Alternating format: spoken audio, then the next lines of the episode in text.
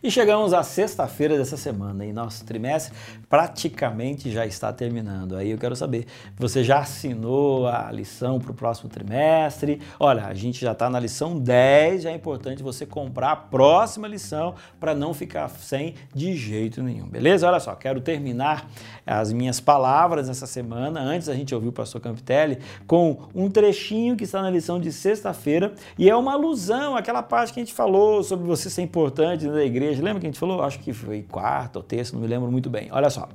Nem sempre aqueles a quem Deus escolhe como seus obreiros são talentosos, de acordo com o conceito do mundo.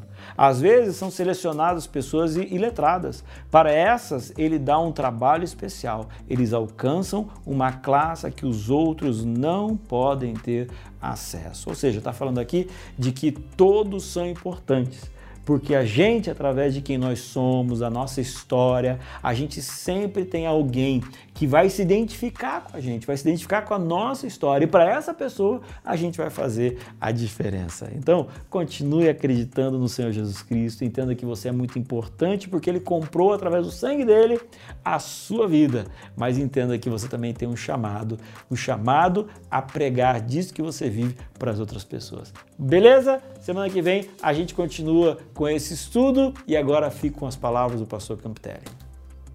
Paulo nos chama para um sacrifício vivo. O sacrifício vivo implica em deixar de lado nossos caminhos que desejamos e nos curvar aos caminhos que Deus deseja. Pela fé, podemos evitar o duplo erro, orgulho e a destruição própria. Quaisquer que sejam nossas funções pessoais, somos motivados a usá-las para cuidar e edificar o corpo de Cristo. O amor deve ser um princípio ativo que se estenda aos outros. Preferir os outros que a nós mesmos é um ato de autossacrifício, de renúncia e a própria vontade. Seguimos os passos de Jesus em total abnegação. Viver uma vida de amor altruísta pode dar até mesmo aos nossos perseguidores o melhor argumento para o Evangelho que acreditamos e também proclamamos. Seguindo os princípios do reino de Deus, que são tão contraculturais, vamos amontoar brasas de fogo na cabeça de nossos inimigos.